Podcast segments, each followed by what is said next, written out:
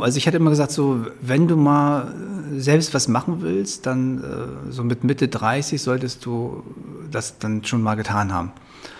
Weil ich hatte so das Gefühl, da ist noch die Kraft, die Power da, das auch zu tun. Weil jeder, der gründet, weiß, wenn man nicht gerade mit Investitionskapital gründet und äh, auch ein bisschen was macht. Und damals war es, ich meine, ich habe 2000 meine erste Firma gegründet da gab es keine Gründerstipendien, da gab es keine Start-up-Szene. Ne, ich weiß noch, ich habe angefangen, dann rief der irgendwann vom Arbeitsamt an, meinte, Mensch, Herr Wendt, und Sie waren da gar nicht bei uns, haben sich gar nicht gemeldet. Sag ich, ganz ehrlich, ich habe gar keine Zeit dafür. Ich kann nicht vorbeikommen. Ich habe so viel zu tun. Und es gab auch nicht hier diese äh, Starthilfe in so eine Beratung nix, und nix, äh, äh, KfW-Kredite und, und, und. Ja. Das gab es ja alles gar nicht. Ne? Das heißt, also ich habe vorher gespart, drei Jahre habe dann äh, kurz vor der Gründung noch mein Auto verkauft, habe mir dann schon einen schönen alten Citroën gekauft für billiges Geld. Und dann habe ich angefangen. Und nach dem ersten Jahr konnte ich mir von einem Monatsgeld Mercedes kaufen, Cash. Das war schon okay.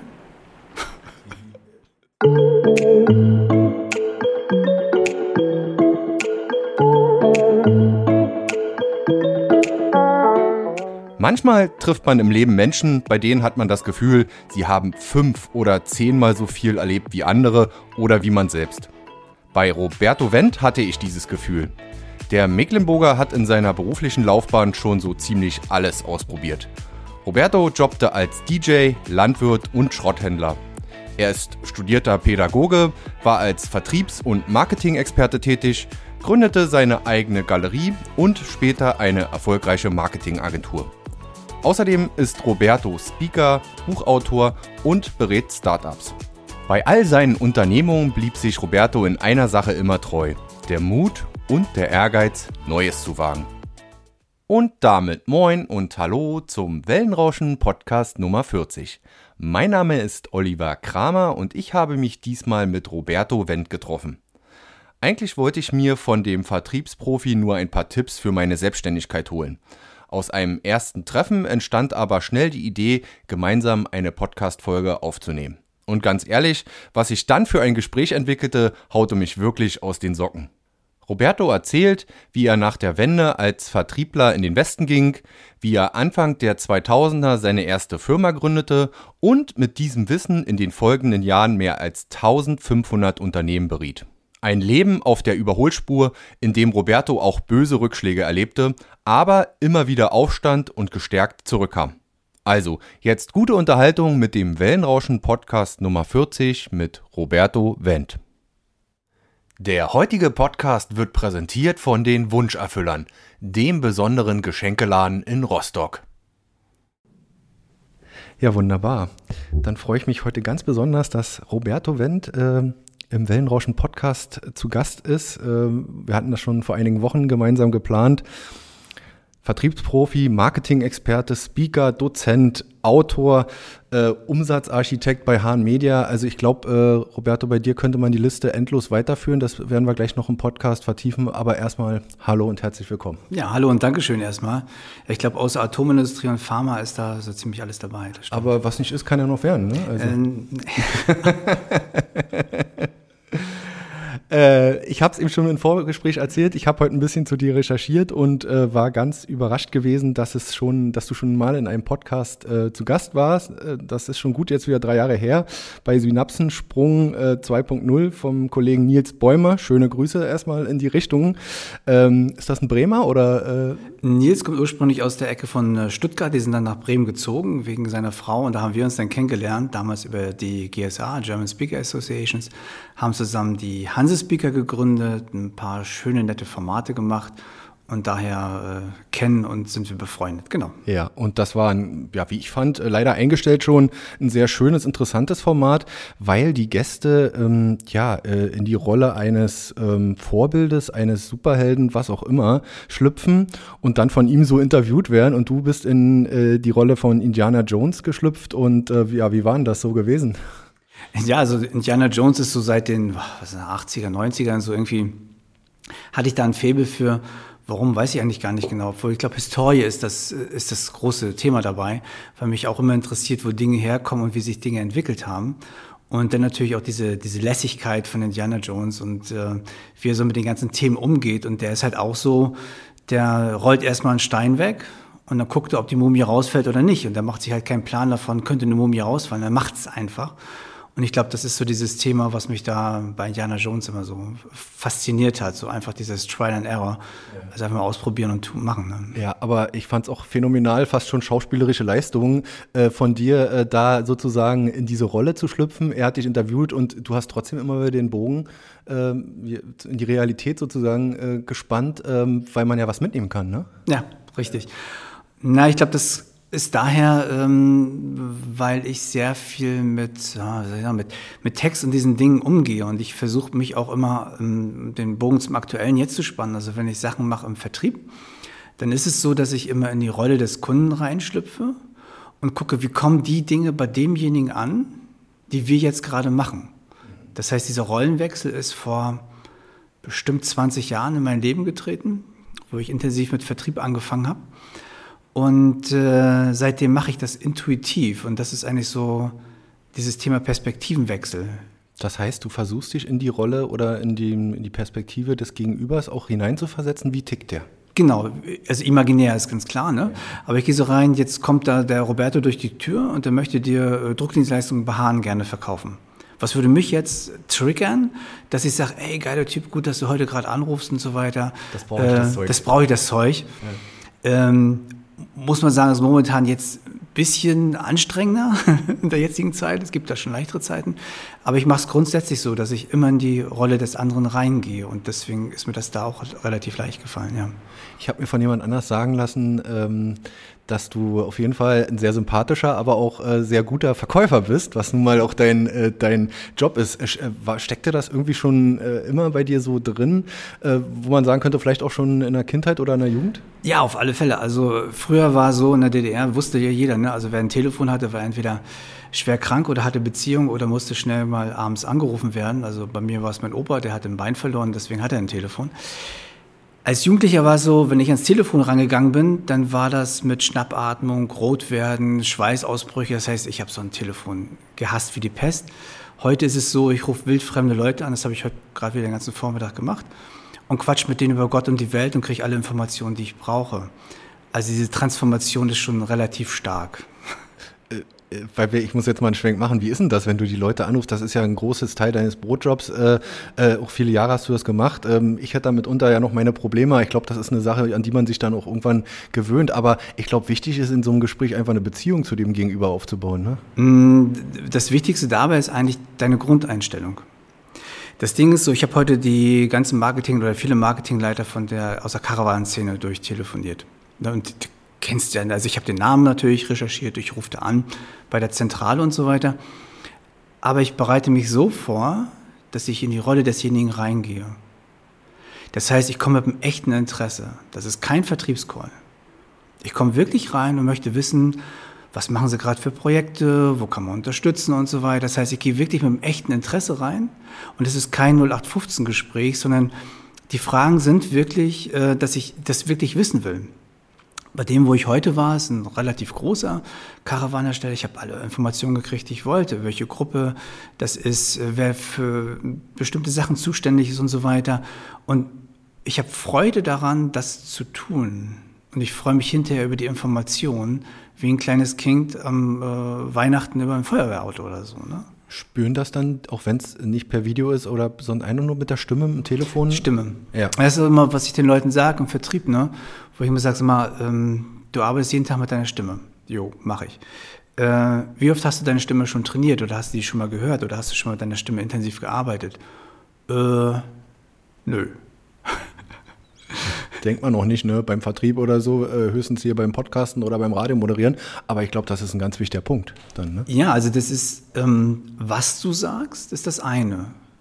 Aber wie du sagst, das ist viel stärker. Und das macht den Unterschied. Und jeder kennt die Callcenter-Anrufe, ne? so 0815, so denkt, oh nee, ey, lass mich einfach in Ruhe. Am liebsten gleich wieder auflegen. So, ne? Ich sagte immer, Sie haben drei Sekunden Zeit, mir zu erklären, warum wir mit telefonieren sollen. Das ist übrigens eine schöne Frage immer. Die meisten können sie nicht beantworten. Dann sage ich immer, geben Sie mir gerne mal Ihren Chef, dann kann ich mit dem telefonieren, damit ich Sie trainieren kann, damit Sie im Verkauf besser werden. Das heißt, ich drehe das Gespräch in dem Moment, da habe ich einen Heidenspaß dran. So, aber Ähm, und die, die beschäftigen sich nicht mit dem Thema an sich. Und das merke ich natürlich als Konsument, dass er es nicht ehrlich meint. Und ich höre Ehrlichkeit in der Stimme raus und in der Art der Sprache. Und das ist der große Unterschied. Das ist ein ganz minimalistischer Unterschied, aber der macht die Qualität eines Gesprächs aus. Und das ist den meisten nicht bewusst.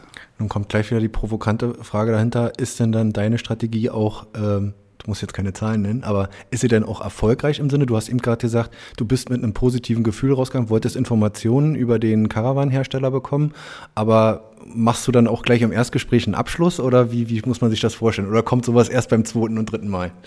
Ich kann es unterscheiden. Also vor der Corona-Krise lag die Abschlussquote bei 60 bis 80 Prozent. Das fand ich schon ganz okay. Das lassen wir mal so stehen, genau. Jetzt momentan liegt sie mit ein paar mehr Kontakten. Das kommt noch ein bisschen aufs Produkt an. Das muss man einfach so sagen. Es gibt Produkte, die sind sehr preisintensiv. Es sind Produkte, die etwas günstiger sind. Also bei den preisintensiven ist es so, ja, um die 10 Prozent rum. Also ich mache nur schon sehr lange, sehr viel Vertrieb so 200, 300 Kontakte im Monat ungefähr. Und ich messe das ganz genau, was zurückkommt. Und das ist schon ein großer Unterschied, in welcher Zeit man sich bewegt und in welchem Produktportfolio man sich bewegt. Erstaunlich ist auch dabei, das auch nochmal so zu gucken, du hast auch bestimmte Produkte, da stellt sich der Erfolg viel später ein. Das heißt, du akquirierst das jetzt, du machst eine Tür auf. Dann sagen die, nee, ach, momentan nicht und so weiter. Und dann siehst du aber zwei, drei Monate später kommt trotzdem eine Anfrage rein. Das heißt, du hast die Tür wieder aufgemacht und die Leute hatten dann auch wieder Lust anzufragen. Das merke ich bei, bei Hahn. Ne? Denn ich telefoniere auch die Angebote nach und so. Und dann sehe ich wieder, ach guck mal, da kommt da eine Anfrage rein, da kommt eine Anfrage rein, da kommt. Also es kommt dann doch mehr zurück, als augenscheinlich im ersten Moment passiert. Das lohnt sich dann und das ist ja dann trotzdem eine, also ein Erfolg, der mit Verzögerungen eintritt, weil die sich das behalten haben und der Need, wie man so schön sagt, also der Bedarf dann beim Kunden vielleicht etwas später, drei Monate später eintrifft. Und, und deswegen bin ich immer ein Freund davon, ich äh, versuche das alles immer zu kontrollieren, weil es mich selbst interessiert. Das geht nicht darum zu sagen, ey, du bist cool und so, überhaupt nicht. Sondern es geht darum, dass ich mir immer Gedanken mache, wie kannst du, deswegen beim Vertriebscockpit ist auch so ein, so ein Grundsatz, ne? jeden Tag ein Millimeter besser ist unser Claim. Und wie kannst du Dinge verbessern? Vorgestern gerade so bin ich dann mittags spazieren gegangen, ne, hatte ich so meine Akquise gemacht bei Hahn und es geht immer mehr Richtung digital. Oh, habe ich gedacht, digital und so weiter, ist ja jetzt nicht Druck. Jetzt habe ich ein neues Anschreiben entwickelt, wo ich die positiven Aspekte vom Digitalen nehme und sie quasi mit den äh, positiven Aspekten des Analogen, des Druckes ergänze, weil wir auch Dinge machen mit QR-Code und so weiter. Das heißt, du gehst ja auch ins Digitale rein. Das heißt, ich habe ein, eine, ähm, eine anscheinliche Schwäche genommen und sie aber als positive Stärke auf das Produkt draufgesetzt, was wir tun. Aber da merkst du auch, wie sich das äh, ja, verändert und weiterentwickelt hat. Ne? Also ich glaube, wir haben vorhin darüber gesprochen, können wir ja kurz mal vorgreifen. Du hast 2000 äh, eine Werbeagentur gegründet. Ähm, ich frage mal so, was war denn damals anders als heute? Ich glaube, heute sind wir viel mehr im digitalen Bereich unterwegs, wobei das Analoge und auch das Direktmarketing, was ihr bei Hahn äh, Media macht, ähm, nach wie vor nicht zu unterschätzen. Das ist ja auch ein wichtiger Geschäftszweig. Haptik äh, löst Emotionen aus. Digital nur bedingt, weil du kannst nur gucken und hören. Du kannst nicht riechen, du kannst nicht schmecken. Übrigens, schmecken geht auch. Es gibt sehr schöne Duft, Duftlacke und so weiter. Ähm, also das heißt, du hast bestimmte Sinnesorgane, die werden nicht angesprochen. Das sind ja die ältesten Sinnesorgane, die wir haben. So. Und wir bleiben immer in der Optik hängen, was das Digitale angeht. Das heißt, das Gefühl wird nicht befriedigt, die Haptik. Ähm, Agentur damals, ja, es hat sich doch einiges verändert oder eigentlich auch nicht. Oder doch, hat sich was verändert? Gute Frage. Also die Medien sind breiter geworden, vielschichtiger. Ich überlege, wir hatten damals, wir haben als eine der ersten Agenturen ein eigenes äh, CMS programmiert mit eigenen Servern und Hosting und ich weiß nicht was alles. Also richtig ähm, sehr, sehr aufwendig, das ganze System. Und waren eine, einige der, also eine der ersten Agenturen mit einem eigenen Content-Management-System. Und äh, das ist irgendwie 10, 15 Jahre später sind die Webseiten immer noch gelaufen. Ne? Ja. Ja. Also ich glaube, gerade im IT-Bereich ähm, äh, ist unheimlich viel passiert. Ähm, äh, Website, äh, Website-Design und alles, die ganze Infrastruktur, alles, was dahinter hängt, aber das andere ist ja trotzdem weitergelaufen. Ne? Und, und, und, und Werbung, Marketing läuft über einen Trigger und der heißt Neugier. Und der treibt das alles an. So, wir haben es gesehen, ne? in der Krise kam Clubhaus hoch. Mittlerweile denke ich so, wo ist Clubhaus? Ins Clubhaus gegangen? Also, ne, es sind so bestimmte Themen, die ploppen dann relativ schnell auf. Und ich habe das Gefühl, es wird immer schneller, dass diese Themen aufploppen und dann auch wieder ähm, quasi irgendwo hin verschwinden oder so. Ne? Und dieses über langen Zeitraum sich eine Branche angucken und das durchziehen. Und es geht nicht darum, ist es da oder ist es nicht da. Ich denke immer, oder ich habe immer das empfunden, es ist eine Transformation. Das heißt, Dinge, die wir früher gemacht haben im Direct Mailing Bereich, haben heute genauso ihre Gültigkeit. Dürftest du heute so nicht mehr machen, weil Design hat sich geändert, Sprache hat sich geändert, äh, Feedback hat sich geändert. Aber die Grundzüge sind trotzdem immer noch die gleichen geblieben. Das heißt, du sprichst Leute an und du musst sie so ansprechen, dass sie sagen, ey geil, da muss ich mal mit reingucken mitunter vielleicht dann auch der Kanal dann nochmal anders oder die Ausspielung, äh, wie auch immer. Äh, genau, Lead-Generierung ist wesentlich einfacher. Ich weiß noch, was haben wir früher mit Rückfax gearbeitet auf der Rückseite? Rück, da sagen einige jetzt, äh, Fax. Was ist das? Ja. Geht zum Gesundheitsamt, da sind die Dinge ausgestellt. Ja. Aber ähm, das Ding ist, heute ist es halt der QR-Code, wo du quasi auf die Landingpage kommst. Ja. Ähm, es ist ein anderes technisches Medium, aber das, das, das Doing der Rückmeldung ist das gleiche. Das heißt, der Hebel oder das Instrument ist ja das. Das ist, ist faszinierend dabei. Ja, also ja. Ne, so schnell kann sich auch eine Menschheit gar nicht verändern. Ich glaube, ein großes Thema bei dir äh, war und ist immer Neues auszuprobieren und äh, Kreativität. Das war ja auch das große Thema in dem Podcast mit dem äh, vorhin angesprochen mit ja. Nils.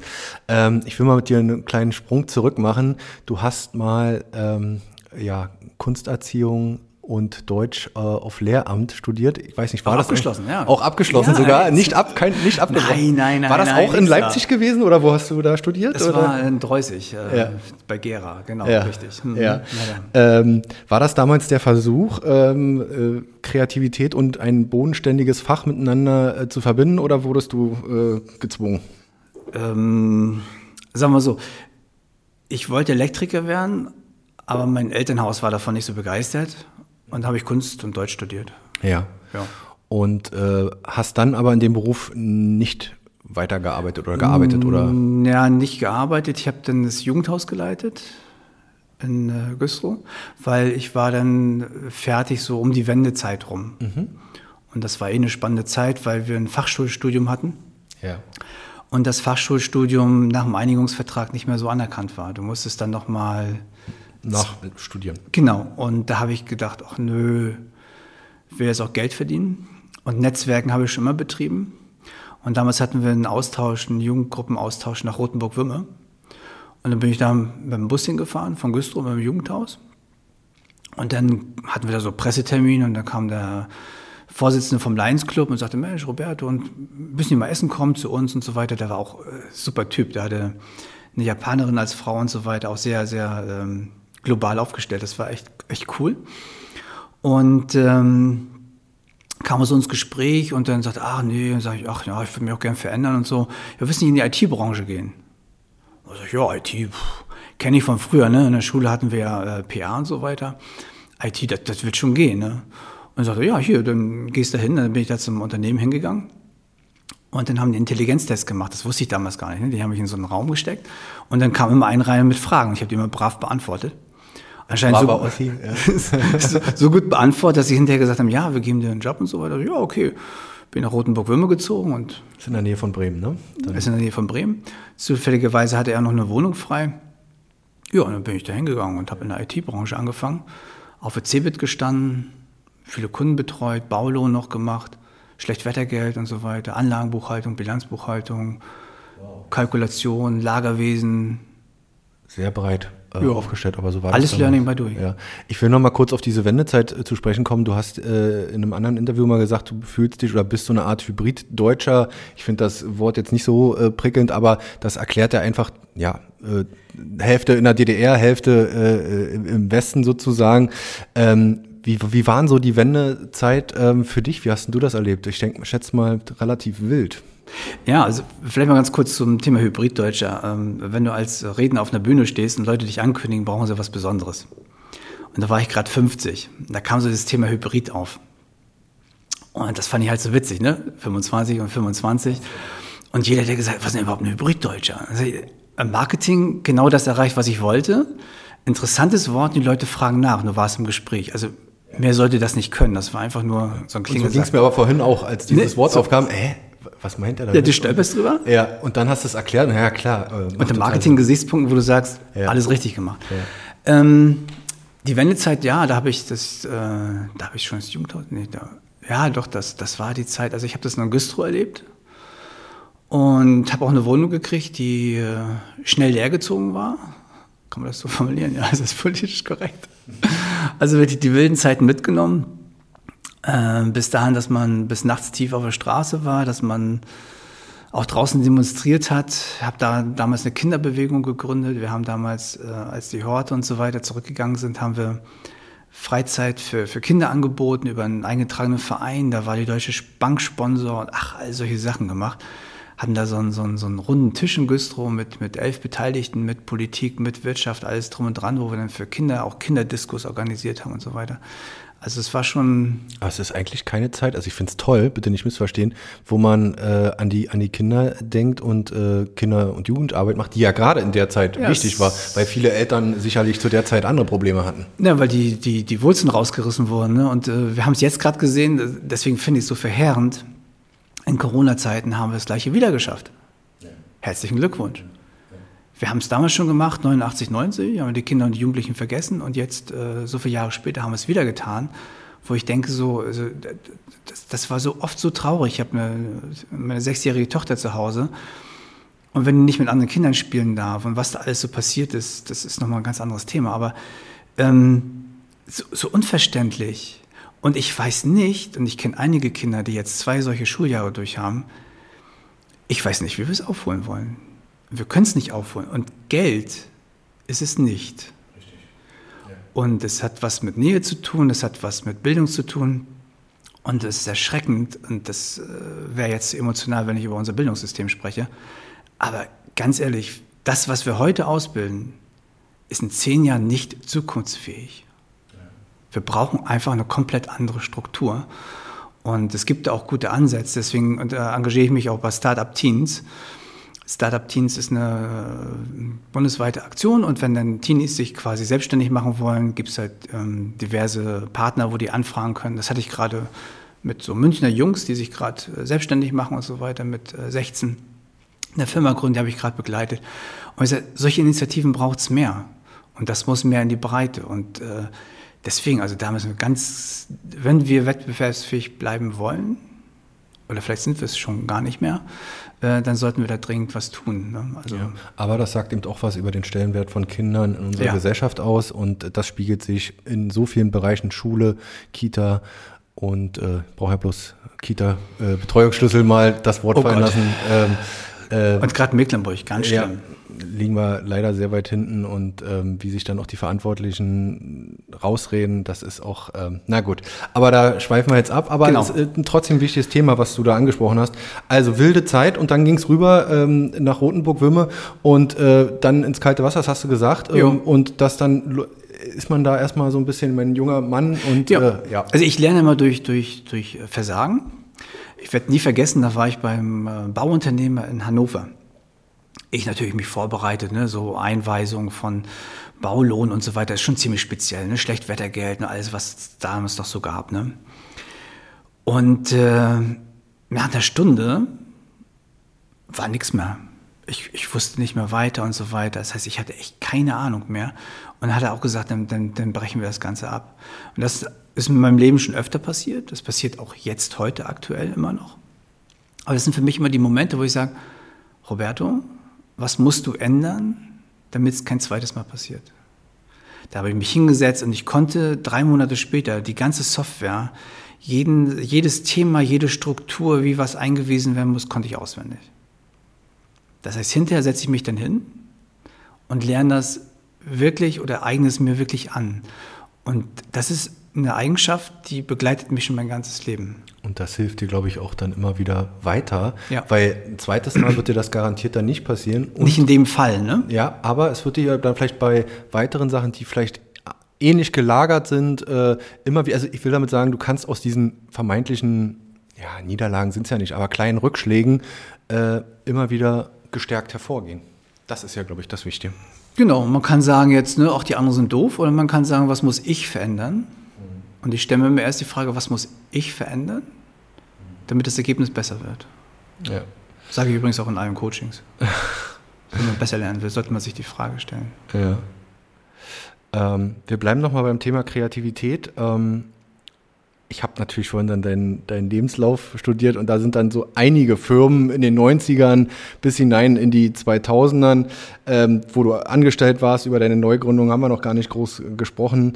Ähm, inwieweit kam dir diese Kreativität und diese Neugier, die du in dir trägst, dann auch bei, deinen, bei diesen Tätigkeiten im Vertrieb und im Marketing zugute? Also ich nehme keine Struktur als gegeben hin. Das heißt, ich gucke immer, was habe ich für eine Ausgangssituation und was wäre der optimale Weg dahin. Ich gucke nicht, welche Wege dahin gibt es schon. Natürlich ne, beziehe ich die mit ein, ganz, ganz klar, und ich weiß auch um die Wege. Nichtsdestotrotz gehe ich ran wie ein Kind und sage, wie würde ich es als Kind lösen, mit dieser gesunden Naivität und diesem Blick auf die Welt, als wäre es ein großes weißes Blatt Papier. Und dann gehe ich hin, wie wäre es, wenn es optimal wäre. Werden wir das Optimale immer erreichen? Nie. Es gibt zwischendurch immer einen auf die Nase.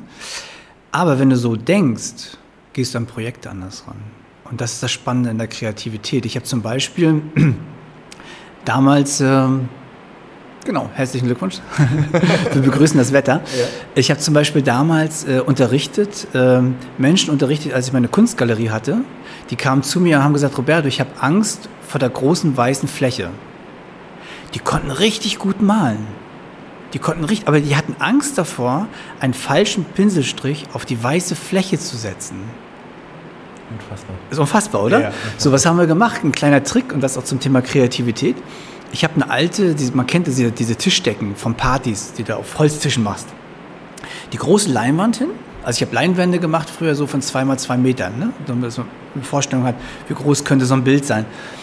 Dann habe ich diese, diese Tischdecken davor gemacht und dann haben die auf diese Tischdecken gemalt. Gemalt, ja. Weil das war ja jetzt nicht, das waren ja nur Tischdecken. Richtig. Das war ja, das konnte man ja wegschmeißen. Ja, ja, verstehe. Ja. Und dann haben wir die Tischdecken weggenommen und dann hatten sie gar kein Problem, weil das gleiche Bild nochmal auf die Leinwand noch besser zu projizieren. Ja. Das ist eine Frage der Projektion. Ja. Erzähl mal was zu der Kunstgalerie, das, das interessiert mich jetzt einfach gerade. Äh, ich weiß, das ist wieder wahrscheinlich so irgendeine Richtung, in die du abgebogen bist irgendwann. Nee, das äh, war ein Traum. Das war ein Traum. Das war schon ein Traum in Güstrow. Da wollte ich damals schon einen Café machen mit einer Kunstgalerie, hat sich aber nicht ergeben. Und das war immer so ein, so ein kleiner, stiller Traum, äh, den ich gesagt habe, ich möchte irgendwann mal eine Kunstgalerie machen. Dann habe ich es gemacht. Nebenbei. In Bremen oder? oder äh, bei Bremen, genau. Ja. In Kirchweihe war das, ja. ja. Hatte so 600 Quadratmeter äh, alte Maschinenhalle, vier Meter hohe Wände. Ja, und dann kauft man äh, ein oder guckt auf Künstler in einer, in einer, in einer Umgebung, sag ich mal. Genau, äh, so genau. Was, was bietet sich an und die können dann dort äh, entweder ähm, ausstellen oder ja, verkau verkaufen. hatten so Kunstschule ne? und dann haben, ja. die, die haben die ausgestellt. Wir haben aus Ahrenshoop Künstler gehabt und so weiter. Ne? Und dann waren wir schöne Eröffnung mit Live-Musik, Schnittchen, alles, was man so kennt. Community aufgebaut. Ähm, den berühmtesten, den ich so hatte, war ähm, ein Verwandter von Paula Moders und Becker der hat bei mir auch Bilderrahmen bestellt, weil ich die halt auf Maß und auf Farbe gefertigt habe und so weiter. Also äh, das war schon eine spannende Zeit. Ne? Also ja, also unter anderem Rudi Carell übrigens auch mit in der Datenbank drin, der hat ja auch in der Ecke gewohnt und so weiter. Also es war schon, also es war schon eine schöne Zeit. Also mit der, mit also der, der könnte auch zu den Käufern gezählt haben. Nee, hat er nicht. Das war eher immer so ein, so ein, so ein Wunsch, ah, es wäre schon cool, wenn er mal zu einer Öffnung kommt. Ja. Aber wir haben es nie wirklich geschafft. Also das muss man einfach so, so gestehen. Ne? Aber es war so in diesem Dunstkreis drin. Ne? Ja und äh, tolle Leute kennengelernt. Also. Und jetzt zur Werbung. Der heutige Podcast wird präsentiert von den Wunscherfüllern, dem besonderen Geschenkeladen in Rostock. Du suchst ein ausgefallenes Geschenk für den besonderen Anlass? Dann bist du bei den Wunscherfüllern in der Rostocker KTV genau richtig. Der Geschenkeladen in der Doberaner Straße bietet schöne Geschenke in besonderem Ambiente an ob regionale Produkte wie Honig, Bioseife und Kinderbücher oder internationale Highlights wie portugiesisches Salz oder handgeschmiedete Scheren aus England. Kunden finden bei den Wunscherfüllern garantiert das Geschenk für ihre Lieblingsmenschen. Besonders viel Wert legen die Wunscherfüller auf ihre Eigenmarken wie Kaffee oder Honig. Immer mit dem Fokus auf Qualität und Nachhaltigkeit. Also, wenn ihr ein besonderes Geschenk für den nächsten Geburtstag sucht oder als Firma eure Kunden und Mitarbeiter überraschen wollt, dann schaut bei den Wunscherfüllern in der Doberaner Straße 160 vorbei. Auch Online-Bestellungen sind unter shop.wunscherfüller.eu möglich. Wir haben eben gerade gesprochen, einerseits angestellt sein, äh, für eine Firma im Vertrieb, Marketing zu arbeiten. Die andere Geschichte ist das Gründen, die Galerie, die Werbeagentur haben wir angesprochen. Ähm, Warum gründen? Warum sein, warum sein eigenes Ding machen? Warum hat dich das äh, dann irgendwann auch interessiert? Weil ich glaube, die ersten Tätigkeiten waren ja eher so angestellt und sein, Genau. brav seinem Job nachgehen und ähm, Ob ich brav war, weiß ich nicht, da musste meine Chefs fragen. Ähm, warum? Also ich hatte immer gesagt, so, wenn du mal äh, selbst was machen willst, dann äh, so mit Mitte 30 solltest du das dann schon mal getan haben. Weil ich hatte so das Gefühl, da ist noch die Kraft, die Power da, das auch zu tun, weil jeder, der gründet, weiß, wenn man nicht gerade mit Investitionskapital gründet und äh, auch ein bisschen was macht. Und damals war es, ich meine, ich habe 2000 meine erste Firma gegründet. Da gab es keine Gründerstipendien, da gab es keine Start-up-Szene. Ne, ich weiß noch, ich habe angefangen, dann rief der irgendwann vom Arbeitsamt an, meinte, Mensch, Wendt, und Sie waren ja gar nicht bei uns, haben sich gar nicht gemeldet. Sag ich, ganz ehrlich, ich habe gar keine Zeit dafür. Ich kann nicht vorbeikommen. Ich habe so viel zu tun. und es gab auch nicht hier diese äh, Starthilfe in so eine Beratung Nix, und nix, äh, äh, Kaffeekredite und, und, und. Ja. Das gab's ja alles gar nicht. Ne? Das heißt, also ich habe vorher gespart, drei Jahre, habe dann äh, kurz vor der Gründung noch mein Auto verkauft, habe mir dann schon einen schönen alten Citroën gekauft für billiges Geld und dann habe ich angefangen. Und nach dem ersten Jahr konnte ich mir von einem Monatsgeld Mercedes kaufen, Cash. Das war schon okay.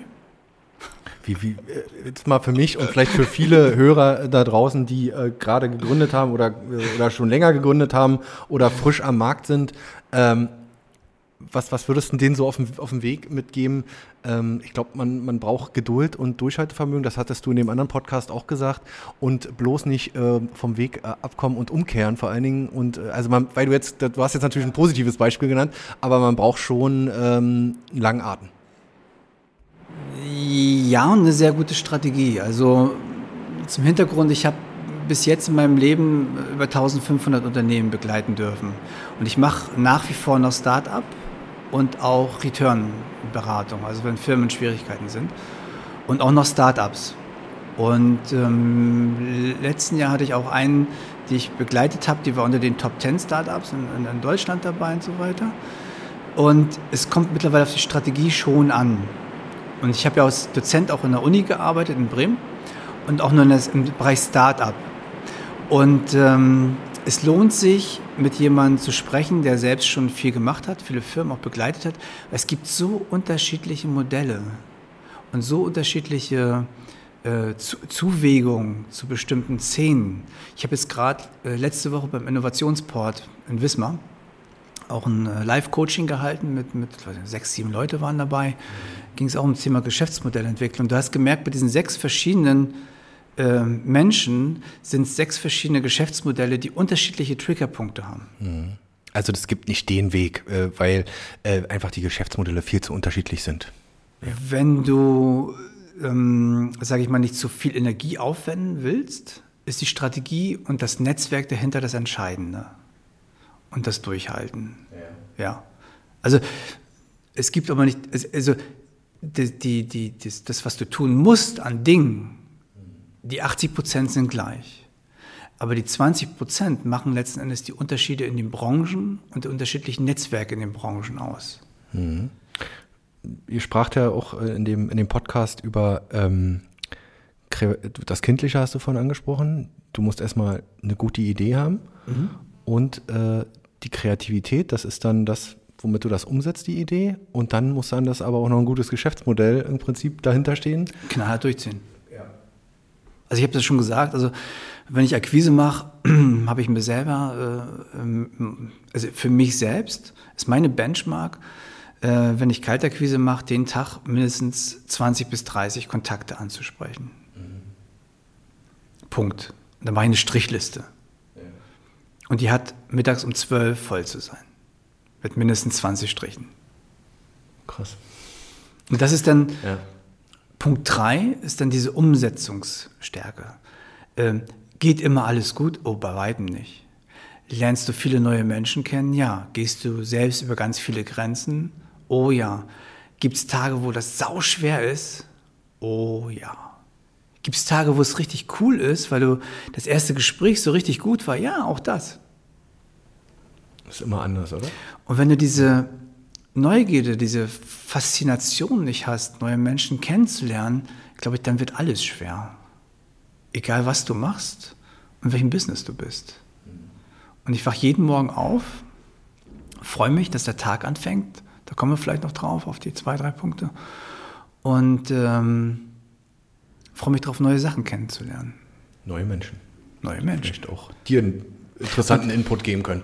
Wenn die vergessen, auch was mit. Hm. Genau, wenn die vergessen, so eine ganze Zeit lang habe ich mit meiner Frau zusammen im Büro gesessen und wenn ich dann Leute so fremd angerufen habe, sagt die immer, Roberto, kanntest du den? Ich sage, nee, den habe ich gerade angerufen. Das klang so, als wenn er schon zehn Jahre kennt.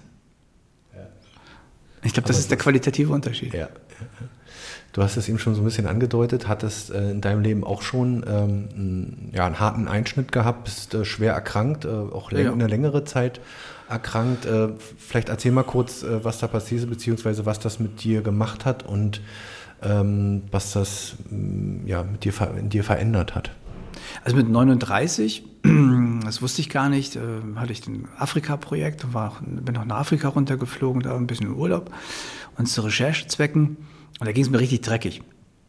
Und ich wusste gar nicht, warum. Ich natürlich überarbeitet, ne? so 16 Wochen durchgearbeitet. Also durcharbeiten meine ich äh, Montag bis Sonntag, Sonntag 18, äh, 16 Uhr aus der Agentur raus und Montag um 7.30 Uhr wieder in der Agentur. Also so 90 bis 100 Stunden Wochen. 16 Wochen lang immer so am Stück. Und ja, das, das dann haben wir gedacht, okay, alles klar. Ne, als ich zurückkam, ging es mir immer noch schlecht. Und dann bin ich nachts, äh, hatte davor schon mal einen Notarzt da und dann nachts um zwei, ach, jetzt gehst du ins Krankenhaus. Und da hat man dann durch Zufall den äh, Tumor entdeckt. Weil ich war gerade in Afrika, ist immer cool, wenn du in Afrika warst, wirst du überall durchgecheckt im Krankenhaus. Das heißt, die hauen dich ja durch alle Röhren und alle Ultraschallgeräte, die sie so haben. Und da haben sie durch Zufall den, den Tumor entdeckt. Ja, dann liegst du so mit 39, hast du gut laufende Firma. Und dann kommt der Arzt rein und sagt, so, der geht erstmal vorbei mit der Visite, ne? Du liegst im Zimmer, geht der Arzt vorbei, denkst, hm, Visite geht vorbei, schon mal schlecht. Dann macht er Visite auf dem Gang, kommt wieder zurück und macht die Tür zu. Und denkst oh, enge Kiste. Und dann sagt er, ja, wir haben äh, Krebstumor gefunden und so weiter. Also das ist dann schon so, wo du dann ja, ziemlich ins Stolpern kommst. Und ähm, danach habe ich schon umgestellt. Das heißt, ich mache Mittagspausen, ich gehe raus, ich sehe zu, dass ich äh, viel an der frischen Luft bin und so weiter und so äh, fort. Äh, das heißt, du hast Chemo bekommen, das Ding wurde bestrahlt nee, oder entfernt oder nee? Zum Glück nicht. Bei Niere ist es so, dass es eingekapselt war. Okay. Ja. Und dass es zum Glück nicht bestrahlt werden musste. Okay. Also meine Frau hat letztes Jahr mit Brustkrebs, die wurde bestrahlt, da habe ich gesehen, was das so mit einem macht. Mhm. Ja, äh, auch nicht gut. So, aber äh, das, da hatte ich Glück im Unglück noch, dass es nur rausoperiert werden musste. Okay. Mhm. Aber hinterher komplett geändert. Ne? Ja. ja. So, und dann hatte ich vor zwei Jahren, wo ich dann auch viel unterwegs war mit dem Auto, nochmal einen schweren Unfall hier äh, kurz vor Rostock, wo ich mich mit 200 so ein paar Mal überschlagen. Ich weiß davon aber nichts mehr und habe es gerade so überlebt. Also die Seitenscheibe war oben im Kopf drin. Wurde dann Wochen später auch mit einem Laser nochmal raus äh, skalpiert, quasi so die letzten Glasscheiben und so weiter. Und ähm, danach habe ich dann schon auch noch meine zweite Firma verkauft. Äh, aber sagt man da nicht vielleicht auch manchmal äh, zu dem da oben, äh, ja. glaube ich, ey, äh, Schwein gehabt? Alle. Ja. Da waren alle Schutzengel neben mir. Ja. Ja. Und auch ein gutes Auto gehabt, zum Glück. Ja. Aber dass meine Tochter mich im Krankenhaus besucht hat. Das war so vier Wochen vor ihrem vierten Geburtstag. Wenn du dann nichts änderst, ich glaube, dann haben wir das Leben nicht verstanden. Eigentlich hast du ja dann dadurch auch äh, ja, alles mitgenommen bis jetzt, äh, obwohl du noch gar nicht so alt bist. Äh, ich sehe nicht so alt aus. Ich weiß. ähm, also dieses, dieses Plakative vom Leben auf der Überholspur, du hast vorhin den Mercedes angesprochen, oder ja, dass es einem auch gut ging, dass man auch gute Umsätze ja. gemacht hat, Millionenumsätze, von denen du vorhin noch gesprochen hast. Und dann diese Einschnitte, das ist schon krass, so irgendwie.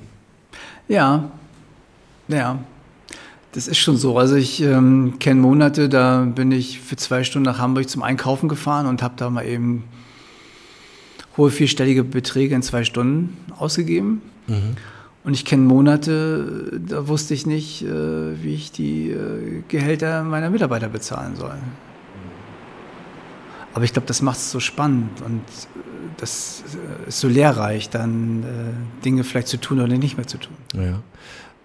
Dieser Einschnitt, auch jetzt nochmal mit dem Autounfall, ähm, ordne das nochmal bitte ein. Ähm, die, die Rückkehr nach MV. Mhm. Äh, ja, war, warum bist du mit deiner Frau zurückgekehrt und ähm, wie es dir jetzt? Ähm, äh, ich sehe, ihr seid ja aufs Land gezogen.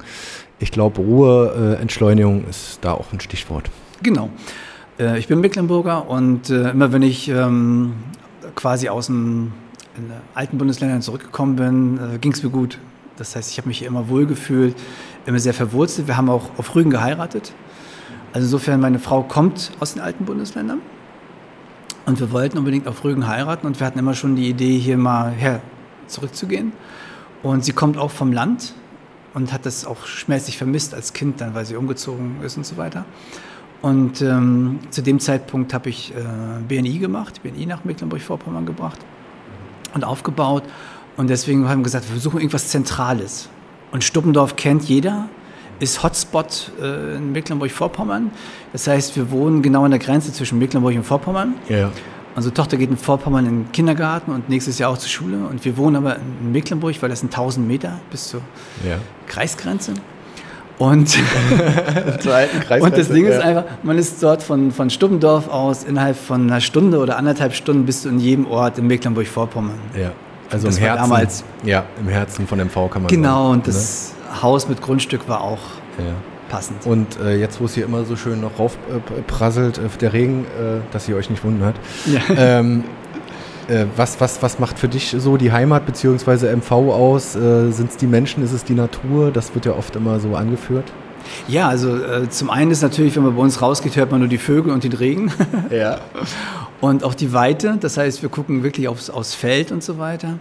Was mich ähm, schon immer begeistert hat, ist diese Bodenständigkeit. Also das ist das, was, was mir gefehlt hat in Bremen ein Stück weit. Das, das war okay, ich habe da auch Freunde und so weiter, aber so dieses, dieses, äh, dieses Ground, also dieses so mit vielen sich gut verstehen. Natürlich ist es das Wasser, gar keine Frage. Ich bin in Krakau am See groß geworden. Wahrscheinlich konnte ich eher schwimmen als laufen. Also insofern natürlich äh, Ostsee, alles was damit zu tun hat. Und ähm, ich wollte damals, das war, als ich weggegangen bin, ähm, 1990, habe ich gesagt, ich komme nach Mecklenburg-Vorpommern zurück, wenn ich eine gute Geschäftsidee habe. Mhm. Gut, ich habe dann 21 Jahre oder 20 Jahre gebraucht für diese Geschäftsidee. Äh, das war dann BNI und deswegen kam ich mit BNI zurück nach Mecklenburg-Vorpommern. Mhm. Bin auch eine Zeit lang gependelt zwischen Mecklenburg und Bremen, mhm. um das hier aufzubauen. Und äh, es gibt ja nach wie vor das Netzwerk. Und das war so meine, mein, mein Antrieb, nach Mecklenburg zurückzugehen und dem Land etwas zurückzugeben, ja. in dem ich groß werden durfte. Erklär noch mal kurz, was das ist. Äh, BNI Business Network International ist ein Business-Netzwerk, wie zum Beispiel Unternehmerverband und so weiter. Die treffen sich regelmäßig morgens zum Frühstück, tauschen Empfehlungen aus. Darum geht es letzten Endes um so ein Miteinander. Und äh, da gab es hier ein, zwei in Rostock, die haben gesagt, Mensch, das interessiert uns. Ich habe das zu dem Zeitpunkt schon, wie lange habe ich das? Zehn Jahre gemacht in alten Bundesländern in unterschiedlichsten Funktionen auch und auch Teams aufgebaut. Und das war dann die Idee zu sagen, wir gehen nach Mecklenburg und machen das hier. Ja. Genau, ja. Dann bist du jetzt noch, ja, nebenbei hätte ich fast gesagt, bei, äh, nicht nebenbei, ist nicht, darf man nicht falsch verstehen, aber von den Stunden her bei Hahn Media und Druck. Äh, das ist meine Hauptbeschäftigung. Das ist deine Hauptbeschäftigung. Genau. Äh, hast noch diese Vertriebscockpit-Akademie, das läuft auch noch so ein bisschen. Das läuft nebenbei. Ja, das so. läuft mhm. nebenbei. Ähm, äh, Genau, also ähm, ja, was, was verbirgt sich äh, dahinter? Willst du da noch was dazu sagen, Vertriebscockpit? Ähm, das ist auch sicherlich Schulung, Coaching, ne? So. Genau, richtig. Ja. Als ich damals meine Agentur verkauft habe, ähm, kam es dazu zu sagen, was kann man noch in dem Bereich machen? Ich bin Lehrer, das heißt, ich komme aus dem äh, Trainingsbereich. Wir haben dort eine Vertriebsausbildung laufen, wir haben dort ähm, Vertriebsunterstützung für Firmen und so weiter und so fort, äh, strategische Partner. Also das, was ich jetzt bei Hahn mache, habe ich quasi ähm, in der Form von, das gibt es ja schon länger als Vertriebscockpit, ne? also es ist ja schon Deswegen ist es jetzt nur quasi, wenn man so will, das, das zweite Standbein, Ja. ähm, ohne es abwertend klingen soll. Ähm, aber die Dinge, die wir dort lehren und anwenden für andere, praktiziere ich selber im Operativen auch. So, und das Tolle ist natürlich dadurch, dass ich ähm, diese Dinge weiß und kann und anwende und sie jetzt auch bei Hahn anwenden darf. Danke auch nochmal an der Stelle für das tolle Umfeld, was ihr uns äh, da gebt. Ähm, ist es natürlich auch nochmal mit Praxisbezug belegt. Das heißt, selbst wenn ich im Vertriebscockpit, das mache ich, ich mache da zwei, drei Projekte, mehr nicht, aber die, die ich da begleite, profitieren natürlich davon, dass ich die Dinge denen beibringe, die ich tagtäglich selber tue. Und das ist halt dieser sehr, sehr starke Praxisbezug. Ne? Und nicht so wie bei vielen so dieses, dieser theoretische Genau. Überbau. Und du hast mir erzählt, ob jetzt in dem Rahmen oder auch generell so ein bisschen nebenbei, du berätst Startups, äh, Firmen Genau, das gehört MV. dazu. Das gehört Mhm. mit dazu. Ähm, jetzt ist so ein bisschen die ähnliche Frage wie an Martin French. Ich stelle sie aber trotzdem, weil du ähnlich gut vernetzt bist. Ähm, wie würdest du das beurteilen in MV? Ähm, ja, vielleicht Stand jetzt. Jetzt haben wir natürlich so diese ausgehende, dass dieses äh, olle Jahr gehabt, äh, ja. Aber ähm, wie, wie sind wir denn so aufgestellt mittlerweile in MV? Welche Tendenzen gibt's? Ähm, ich frage immer wieder, weil mich das mega interessiert Mhm. und spannend finde, wie ist die Startup-Szene ähm, aufgestellt? Ich habe ja die äh, Ehre, hier immer den einen oder anderen begrüßen zu dürfen. Ja. Wie schätzt du das ein? Also ich ähm, verfolge das ja sehr, sehr rege und ähm, jetzt hatten wir auch gerade Matching Mentors ge gestern. Das Und- ist ein Format im Basislager in Rostock? Genau, war Ja. total spannend. Also wir haben es ähm, äh, digital gemacht und äh, nochmal danke ans ähm, Format. Und die haben da so ähm, mit äh, Gessertown haben wir gearbeitet. Das heißt, man hat so einen Avatar und trifft sich dann virtuell im Raum auf so eine virtuelle. War total cool. Ne? Ja. Und je nachdem, wer da in der Nähe ist, mit denen tauscht dich dann auch äh, über Video und Ton halt aus. Sehr spannendes Format. Und ähm, es gibt sehr viele, sehr, sehr gute Initiativen im MV. Und ich habe schon mal zu, zu Martin auch gesagt, was ich cool fände, wäre es, wenn es eine komplette Übersichtskarte gäbe, die interaktiv ist, mit allen Initiativen. Ne? Wir haben ja dieses ähm, Coworking Space auf dem Dorf, wir haben die Coworking Spaces, ob es Stralsund, ob es Greifswald ist, ob es Rostock ist und so weiter. Ähm, Innovationsporten Wismar. Also wir haben die unterschiedlichsten Initiativen und auch die Sachen, die vorangetrieben. Ich weiß hier, Christian Pegel ist ja auch sehr aktiv, was Digitalisierung angeht und so. Schön wäre, wenn man das mal auf so einem Board hätte, wo man das auch transparenter nach draußen, weil wenn du Inner Circle bist und dich darüber informierst, dann weißt du es. Und ich habe gerade letztens auch einem Bekannten mal diese Informationen weitergegeben. Grüße an die Kaffeemaschine. Und ähm, die Informationen weitergegeben, was im, im New Work so passiert in Ja. Mecklenburg-Vorpommern. Aber es fehlt so für mich so, so, so eine ähm, interaktive Karte, wo man quasi Mecklenburg-Vorpommern hat, wo man sieht, welche Initiativen gibt es und welche Förderprogramme es gibt. Ich weiß, ich kenne es aus Bremen, das ist eine, ein, Wahnsinnsaufwand, weil es so viele Informationen sind. Aber ich gehe jetzt wieder in die Rolle desjenigen, der was sucht. So, der ist nicht Der sucht dann wieder einzeln. der sucht wieder einzeln und Ja. der ist nicht in diesem Zirkel mit drin und der weiß nicht, wie er sich informieren soll.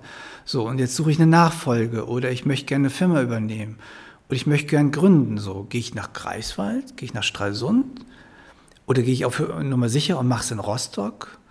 Äh, Und wen gibt's da und wen spreche ich wo an?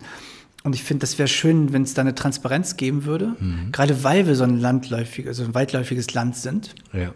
Und weil es echt schwer ist, sich gleichzeitig in Neubrandenburg, in Schwerin, in Wismar und in Greifswald zu informieren. Und äh, so, so ein bisschen, äh, ich habe es immer gesagt, so mit, mit BNI, deswegen, äh, aber mir hat es dann nach dem Unfall die Kraft nicht mehr, das weiterzuführen. Ähm, so Clusterbildung. ja. Wo haben wir auch welche Cluster? Genau. Es gibt ja die Initiativen vom Digitalministerium von Christian Pegel mit dem digitalen MV, die ihre einzelnen Standorte haben, aber das ist ja nur ein Punkt. Genau, das ist ein- ja auch ein Aspekt. Ein Aspekt. Es gibt noch die Coworking Ja. Spaces, es gibt äh, Startup-Initiativen und, und, und, Smart Derb. Ähm, ja. Und das Ding ist wieder, es muss nicht perfekt sein. Es reicht zum Beispiel, wenn man eine, eine coole Webseite hätte, wo diese Sachen drauf sind und die sich nach und nach füllen. Quasi wie ein Wikiweb, ne? also was auch davon lebt, dass an verschiedensten Standorten mehr Redakteure diese Sachen miteinander befüllen. Und es wäre auch gut, wenn eine Bürgschaftsbank dabei ist, die so Sachen fördert. Es ist gut, wenn alle Wirtschaftsförderungen dabei sind. Und wenn alle, so wie das ETC und so weiter, wenn solche Firmen mit dabei sind. Also Ja. Und, und das, das, perfekt wird es nie sein, aber anfangen und das mal zu sammeln. Und jetzt kommt jemand von draußen rein, der ist irgendwie, bleiben wir bei Startup-Teams, der ist äh, 18, 19 und sagt, ich würde gern was machen. Und da kommt auf so eine Plattform. Dann sagt er sich doch, ey, ist doch genial.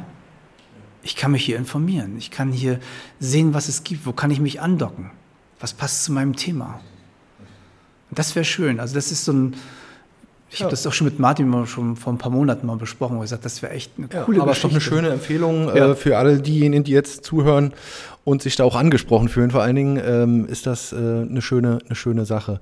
Ähm, Roberto, vielleicht noch, ja, vorletzte Frage. Ähm, deine ganzen Tätigkeiten, die ich am Anfang, also da sind ja noch einige lustige oder spektakulärere Sachen bei. Schrotthändler, Landwirt, DJ, Moderator, Speaker haben wir gesagt, Sozialpädagoge haben wir drüber gesprochen. Autor, äh, die Sachen, die du ähm, ja äh, Stimmt, Bücher, Bücher habe ich auch ein paar publiziert. Ja, ja habe ich mir auch äh, angeschaut. Also ich habe es ja noch nicht gelesen, aber dass du welche ge gemacht hast. ähm, was würdest du sagen? Welche, welche, welcher Job, welche Tätigkeit hat dich am nachhaltigsten geprägt? Äh, wo, wo konntest du am meisten mitnehmen? Schwere Frage, ne? Das ist eine sehr schwere Frage, weil jedes hat so seine seine Facetten, ne? Also ich glaube, was am prägendsten war, war die Zeit, wo ich äh, noch als DJ und Moderator unterwegs war.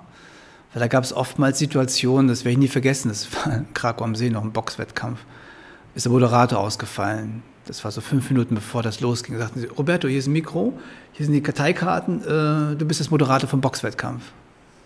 Ich hatte gar keinen Plan. Ja. Aber ich habe das Mikro genommen und habe es durchgezogen. Vielleicht war das schon die harte Schule oder äh, das, äh, wo, wo du vielleicht auch gemerkt hast, das steckt in dir drin. Was soll passieren? Ich meine, das ist das, was mir momentan fehlt, auch in den Businessmodellen. Ähm, in unserer heutigen Gesellschaft muss alles gleich perfekt und rund sein und wir haben nicht mehr die Zeit zu spielen.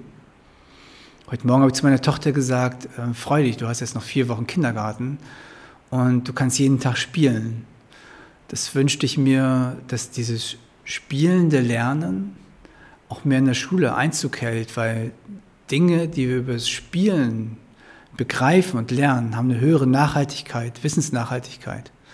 Wir sind resilienter. Das heißt, wir gehen so auch an die Themen ran, die uns dann als Erwachsene begegnen. Und das wäre schön, wenn wir davon, dafür mehr Raum, Zeit und Ressourcen zur Verfügung stellen. Dann kommen wir auch auf andere Lösungen. Da sind wir dann aber wieder beim Thema, was wir am Anfang hatten mit dem, mit der Bildung und dem Bildungssystem. Aber Ne?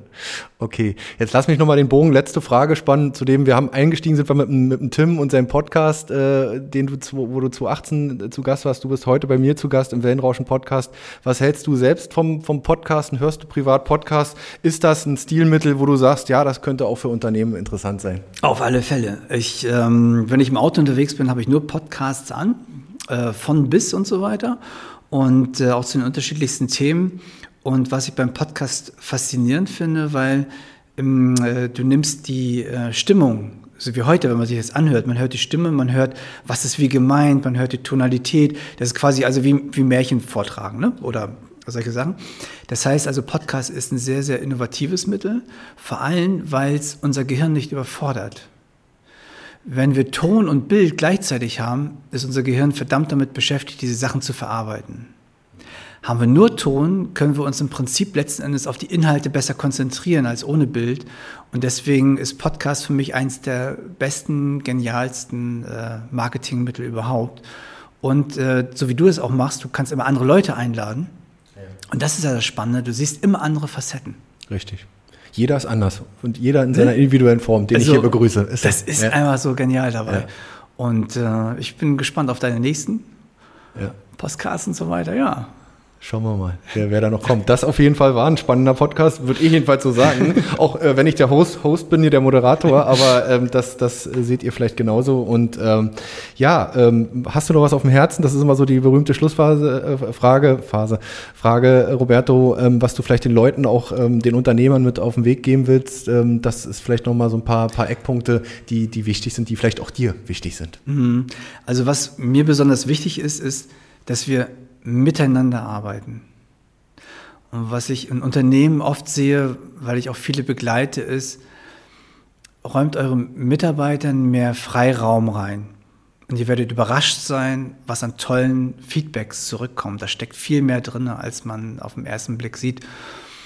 Und ähm, dieses Miteinander und nicht zu kurz immer aufs eine zu gucken, sondern nicht, nicht auch gleich zu gucken, was bringt mir das jetzt in diesem Moment, sondern auch zu sagen, ja, ich habe da Bock drauf, so wie Startup-Teams, das bringt mir persönlich jetzt nichts. Aber wenn sie ein tolles Unternehmen entwickeln, dann sage ich, was geil. Und ich habe ein ganz klitzekleines Puzzleteil dazu beigetragen, dass die das in die Welt tragen durften. Und diesen neuen Spirit oder diesen Spirit generell, das sehe ich bei vielen Startups übrigens, die sehr nachhaltig unterwegs sind. Da habe ich, das macht mir sehr, sehr viel Hoffnung auch für meine Tochter. Und äh, das möchte ich gerne unterstützen und das würde mich freuen, wenn das noch mehr Leute unterstützen würden. Das ist ein schönes Schlusswort und dann ja, bedanke ich mich bei dir, Roberto, für Danke die Zeit und äh, ich fand es sehr spannend und ähm, ja, noch eine gute Zeit in MV. Dankeschön.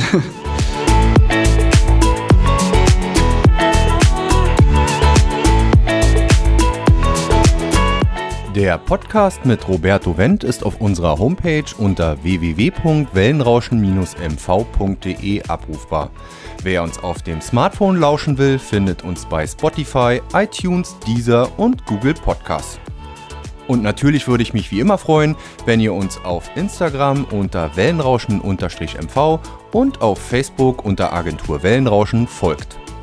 Wenn ihr Partner von Wellenrauschen werden wollt und beispielsweise in unseren Podcast euer Produkt oder eure Dienstleistung bewerben wollt, dann schreibt mir einfach eine E-Mail unter info at wellenrauschen-mv.de.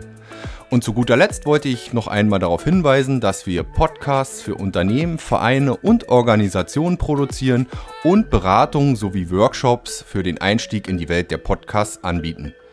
Kommt einfach auf uns zu, schreibt mir eine E-Mail, wir würden uns über jede Anfrage freuen. Bis dahin, euer Olli Kramer.